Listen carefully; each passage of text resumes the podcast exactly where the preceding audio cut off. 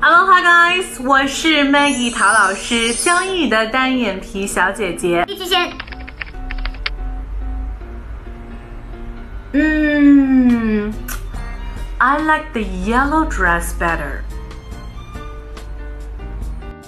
Um, I, I uh, thought this project was due tomorrow. Not today. Duh. 那这个呢？你不能把它拖得太长一样。嗯，呃，嗯，呃，OK，something like that，不要拖得太长。经常你会用到这个场景的时候，是表示说你不知道怎么样去回答，你需要经过很多的考虑才会说这个词。嗯，完全是没有头绪的那一种。You when you don't know the answers, you might probably use that. OK。好，接下来这组的例句。哼，嗯，哼，哼。I like the pink bag, but I will buy the black one instead.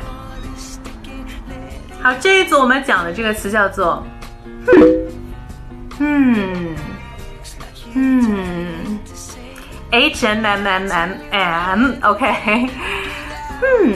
这个词它是表示，嗯，你在深思熟虑的。当你在决定要做某一些决定的时候，你会用到这个词。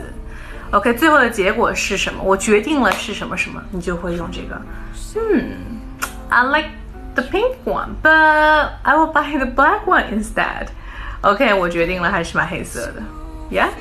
So I hope you like today's video and please give me a thumbs up And I'll continue posting, give you more skills about our speaking. And see you next time. Ciao.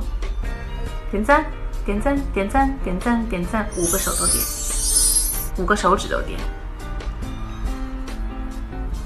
有关于雅思口语，还有听力，还有阅读，还有写作等等的一些备考资料呢，大家可以加我的微信，然后来索取。三三幺五幺五八幺零，当然还有一些第二部分 Q card 答案也可以来跟我索取哈，私信或者留言都是没有问题的。我们下期还是讲怎么样加入外国人的，拜拜，ciao。